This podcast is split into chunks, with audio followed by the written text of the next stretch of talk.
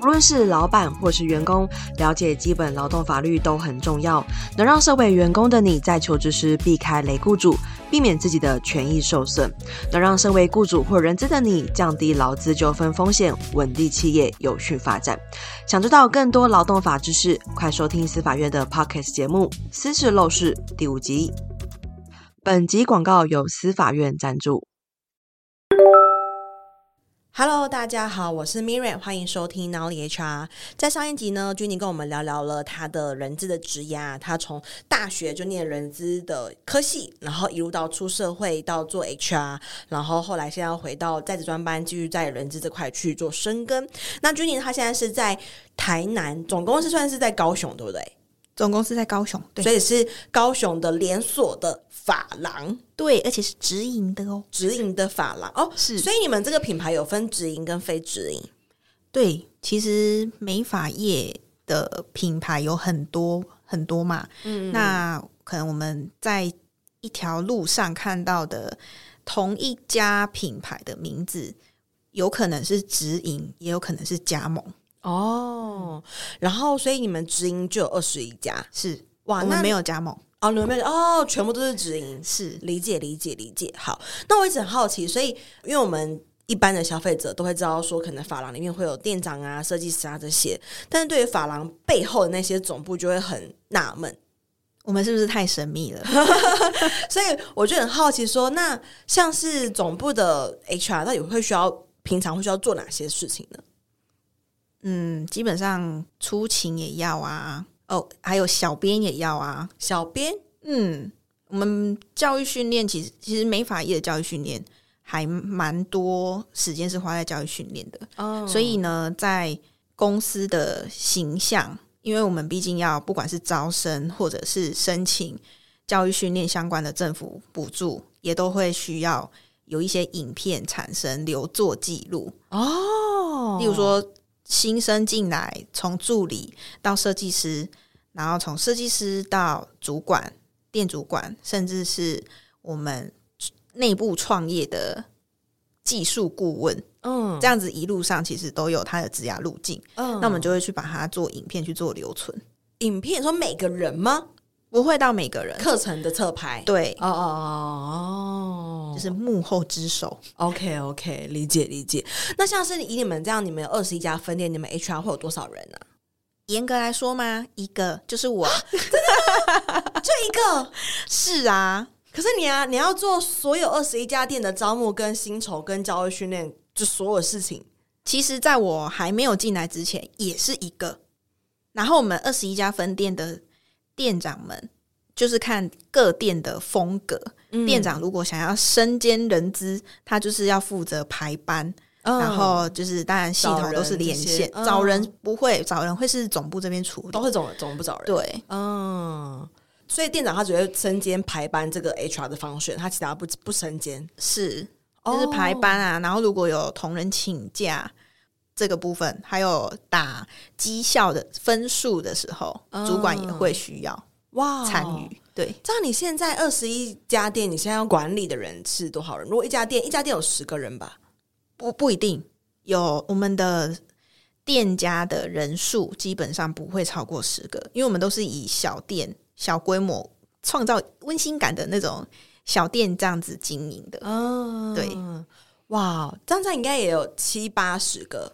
全部加助理设计师加行政人员，总共大概一百四十位左右。然后你只有一个 HR，是吧？你不觉得很厉害吗？哦，蛮厉害的，真的，真的，真的。我不敢说啦，因为其实主管们跟设计师们，他们也有帮我们算是装脚的部分，就是在店家是。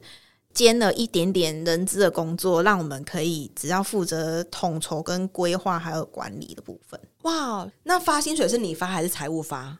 我会跟财务搭配。哦，可是结考勤是你这边要结，是一百四十个人的考勤。好，然后那招募也是你这边自己招募？招募是我，但是我们其实我们的组织架构还蛮特别的。嗯，就是虽然大家都有职位职称。就是从助理设计师，然后一直到店长，然后副理、经理，然后再来就是我们的副总经理以上。然后呢，我们虽然是这样子分哦，但是会有小组。这个小组呢，可能有分集合组、那个研发组，嗯，然后还有推广组。推广组，推广组比较偏向是呃这一档活动啊，我们要对会员啊，或是对我们的老顾客或是新客人有什么活动，比较偏行销的小组。嗯，对。然后研发组可能就是产品的营业项目。嗯，我们可能会去做试调，或者是说现在的消费趋势可能会往哪个部分。那我有一个好奇，所以这些组它本身不是一个部门。不是，所以本身在你们公司没有研发部跟行销部，是哦。那这些小组都是来自于各店不同店的店长们，然后还有主管们，嗯，包含我。那我就是在人发组，哦，还有一个人发组，人发组的小组成员都是，当然一定会有一个头。嗯，那这个主管他就是负责要 handle 整个从招生。怎么进来？怎么去拜访学校？因为我们的招募管道比较不像是走人力银行，而是走学校端，然后从以前的建教生到现在的实习生这样子。嗯，对。所以这个人发组的组长，他可能是店长，是主管，是经理。哦，那他不是挂人资的主管，他就是人发组的组长。没错，他的主要职责就是身兼多职呢。哦，那我好奇是，所以这样子，嗯，就是我们常说的，就是比如说，第一个我们会考虑到的是他的时间的投入，第二个是如果他本身是兼着做，那被兼着这件事情，他的成效会不会被耽误到？嗯，这是一个很好的问题，因为呢，基本上这些店主管们都是艺术家，就是设计师起来的，嗯，所以大家对于店家现场的服务。因为现场有很多不同的状况，客人可能在还没有开店就进来，所以他们的，我觉得我们家的人的特质就是可以一心多用，嗯，但是可能会有点不太面面俱到，嗯。那我们人资的，以我为例好了，我的前辈他其实也是财务背景，然后人资也有在，也是我还没进来的时候是这个主管在做，那现在我进来，当然就是大部分会变成是。我要去慢慢接过来。嗯、那现在这个过程当中，就是以前这个主管他就会偏财务面居多。嗯，但是我可以从这些看过的过程就知道说，哦，原来人这个角色其实就是在协助这些店主管们没有办法身兼多职的面面俱到的时候，我们要去注意到很多事情，可能都有关于公司的形象或是招生的观感。老师的合作部分，嗯，就是都有我们人资来做一个润滑剂的感觉。哇，所以该不会小到你刚刚说，就是客人在还没开门进来之前，这个 HR 也要处理吧？不会，哦，这比较偏向是店家的随机应变能力，真的是非常强。理解好。所以像你刚刚说到，你们会有个人发组，那人发组的工作跟本身你自己的工作的区别，肯定会是什么呢？嗯、呃，我的本职的工作可能就是像平常的差勤维护啊，或者是说教育训练的规划，还有执行面。因为我们光是教育训练，可能一个月就大概有一半的时间。都在做教育训练的部分，不管是研讨、自愿性的也是。那他人发组的工作跟本职工作不一样的地方是，比较像是更多跨店，因为毕竟人发组是不同店家的主管们，嗯，嗯，所以我必须要跨店去做讨论。然后我们这个小组可能就会经由这一个头，就是经理来规划说，诶，我们今年的目标是什么？那我们预计要拜访几家学校？那我们去年招生多少人？今年要招生更多人，但是呢，发现诶，实际执行好像不太不太理想，因为现在少子化的关系。那跟本职的工作不一样的地方，就是比较多是协助，但是没有办法分出太多时间，因为大家人发组，我觉得小组的这个工作分配啊，比较像是兼着去做的感觉，嗯、但是它又非常重要。哇，OK，不就蛮特别的。所以人发组其实主要像是一个大的招募专案的概念吗？对，有点像是这种类型。嗯，嗯，那他招募专案，所以像其他的，比如说举例好了，像是你们的学习，你刚刚说到你们的从助理到设计师到店长，这就会有个学习地图，所以这边算是就是在你自己本职工作里面。哦，这个学习地图呢，就是我仰赖我之前的这个主管，就是刚刚有稍微跟您提到那一个从设计师慢慢起来做到训练部的主管，然后又慢慢到了高阶主管。那这个学习地图其实也是我们这个主管他设计出来的，哦、但是他不是在研发组，他是在研发组。我们研发组除了营业项目之外，还有那个人才的教育训练这个部分，就是由研发组哦。所以呢，我的职我的职责可能就是跨了人发组跟研发组，因为训练跟招募都是属于人资的工作之一。那你在什么部门？我好好奇哦。哦，我就在人资部，哦、就是我一个人。对，okay, 好理解。以部门来说，就是我是属于人资部，但是我以小组来说，我跨了两个组。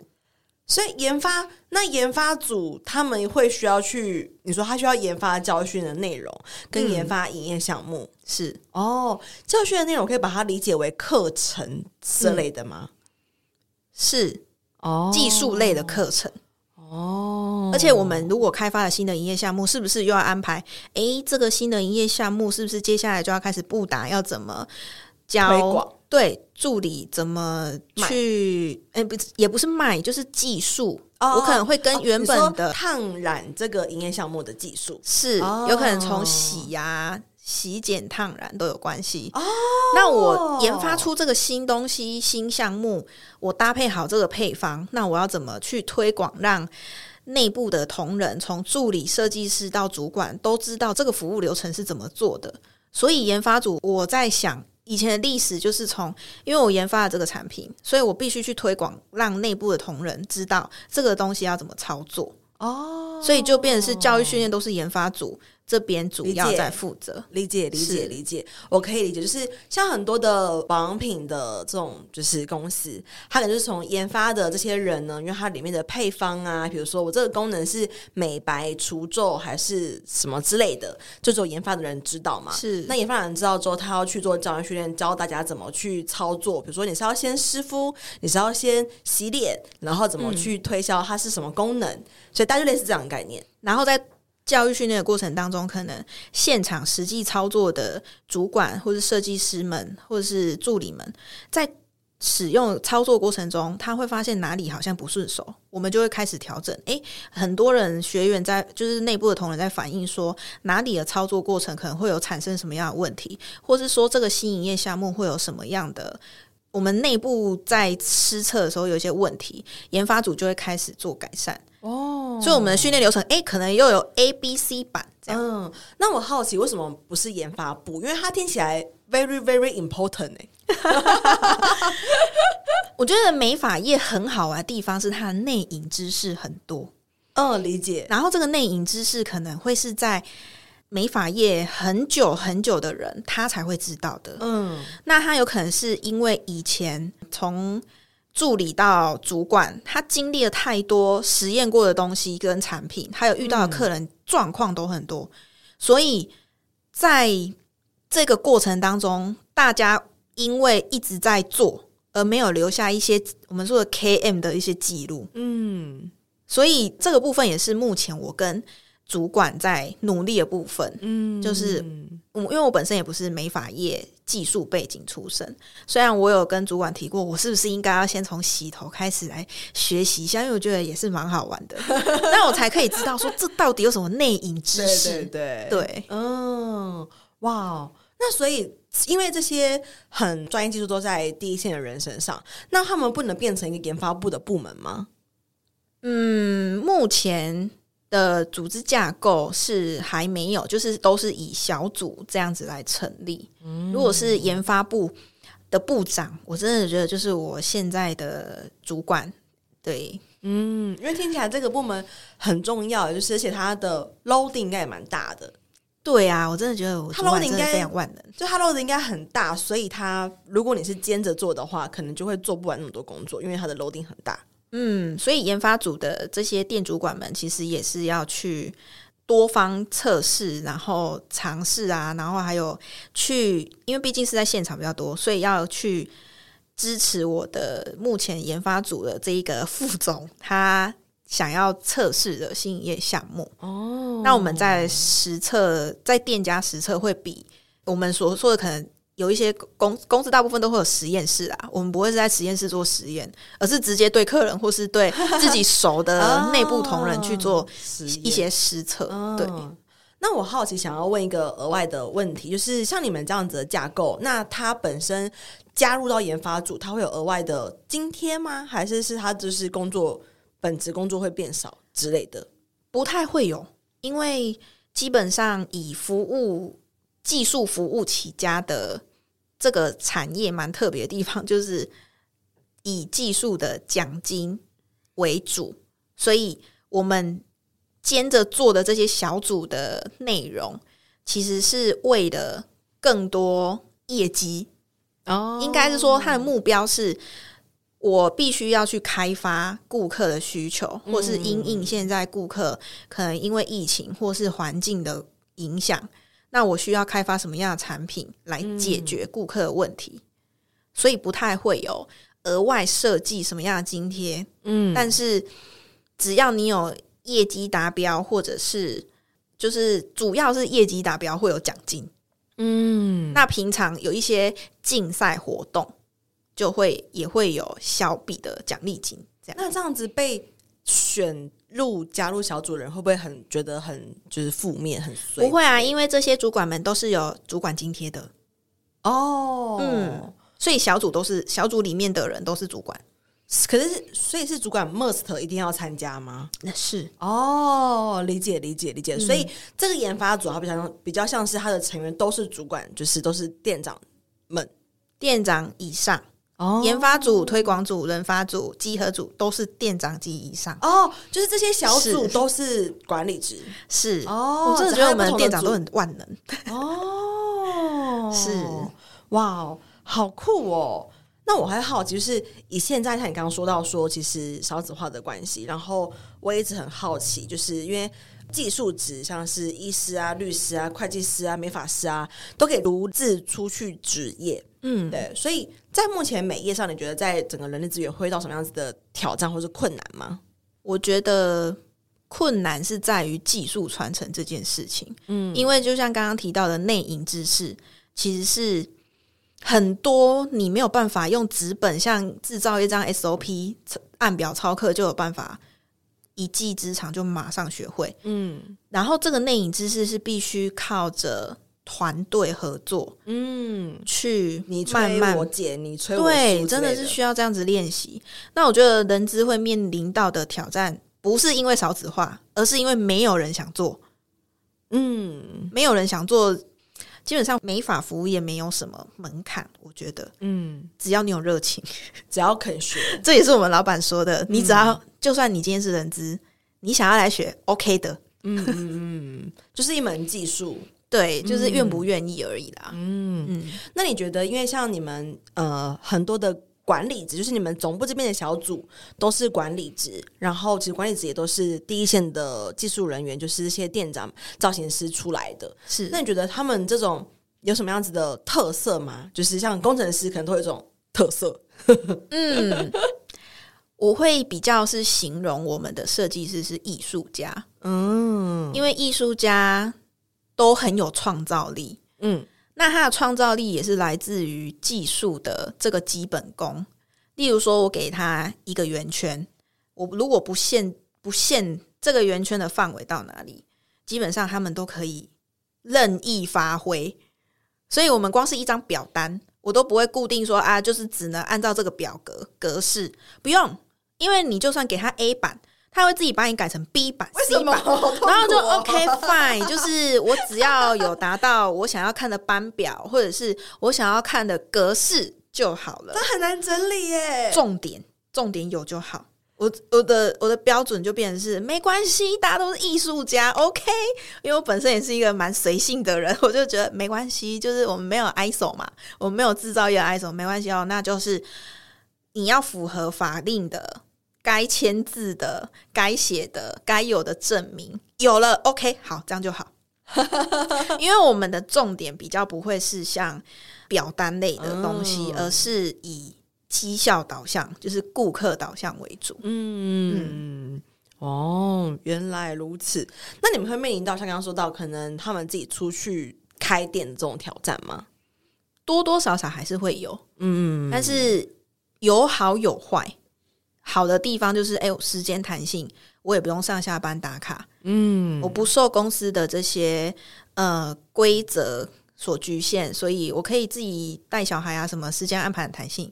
但是相对的，就是你从采购到销售到服务客人，整个流程，诶、欸，如果没有在直营店的这个连锁体系的话，你是不是？有可能有些资讯没有更新到，嗯，那个成本会变比较高。对，而且你要比别人花更多的时间去跟跟上每一波的流行，或是更有敏锐度的去了解这个市场。嗯嗯。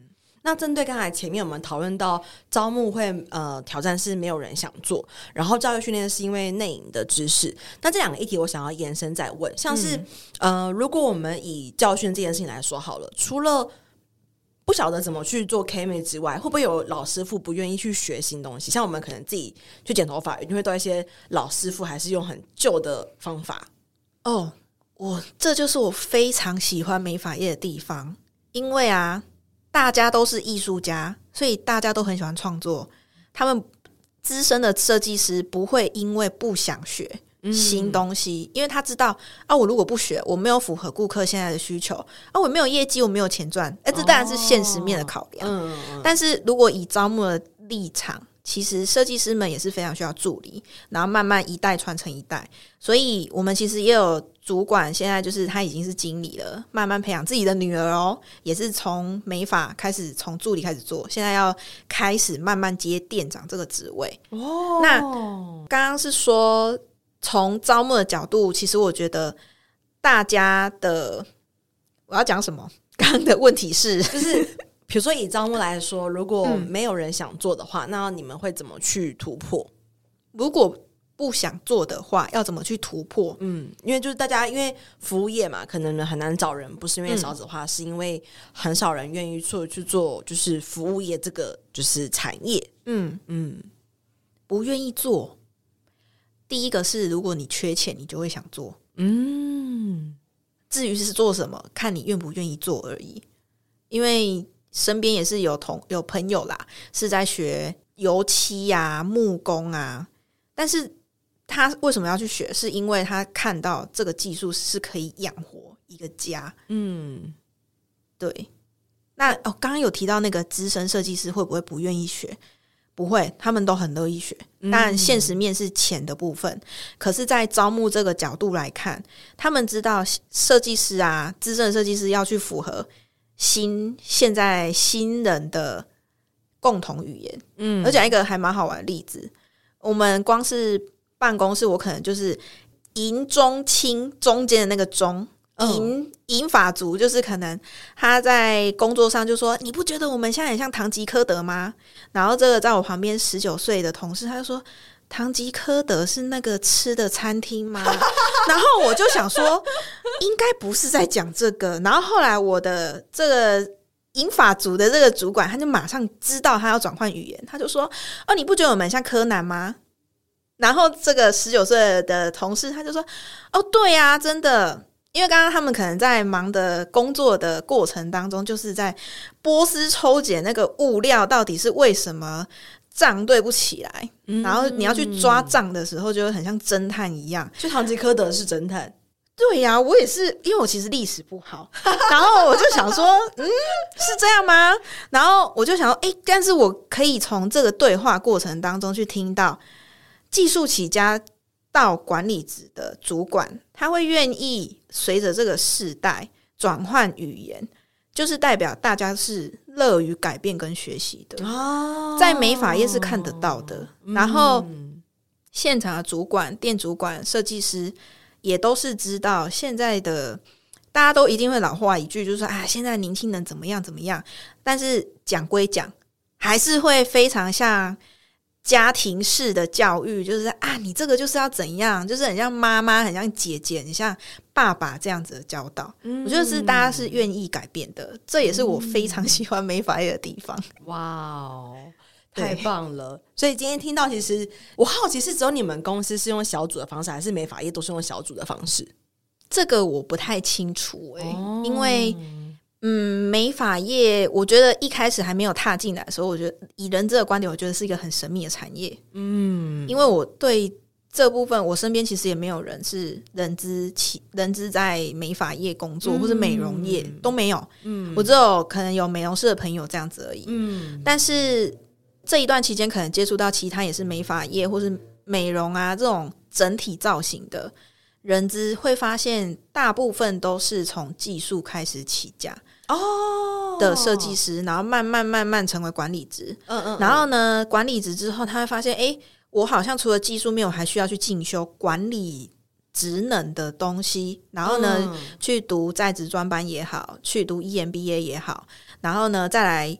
我会管理了，但我需要一个助理来协助我。那这个助理可能就本身是跟训练背景或是教育背景有关，或是人资背景有关的人。嗯、那协助这一位主管之后呢，就会慢慢的开始交接给这一位原本不是技术起家的接班人。嗯，我观察到的是这样子。确实、欸，诶，就是对。一般来说，可能在嗯比较大型的那种美容啊、美业啊，然后这种管理职比较多，都是店长，甚至是如果我们说除了美业，那般那种烘焙啊、面包店、蛋糕店、饮料店，可能都是这样子。是，嗯，哇，很特别的分享，我觉得很棒的是今天有分享到，就是哎，原来可以这样去操作一个组织的分工，就是管理职，就是第一线的门市的管理职，全部都拉来总部这边做一些比较偏策略的事情，对。然后因为每一个店都是以业绩为导向，所以大家其实不会去 argue 说哦，为什么我要升兼这个职位？大家反而是